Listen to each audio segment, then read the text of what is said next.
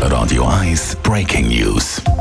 Adrian Sutter aus der Redaktion, das äh, viele, das viele Regenwetter, das hat eben seine Auswirkungen. Ja, man hat es ein bisschen gesehen, wenn man entlang von der Gewässer geht in der Stadt, dann sieht man, äh, die Klimat ist hoch, das Ziel ist hoch, es ist zum Teil auch über die Ufer rausgekommen.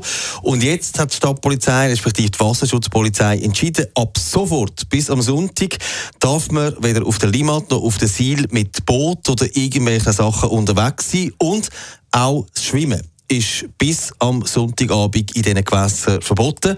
Fürs Bödler gilt das auf der Sil ab der Zollbrücke bis Einfluss in die Limat und auf der Limat ab dem Lettenwehr bis zum Hönkenwehr.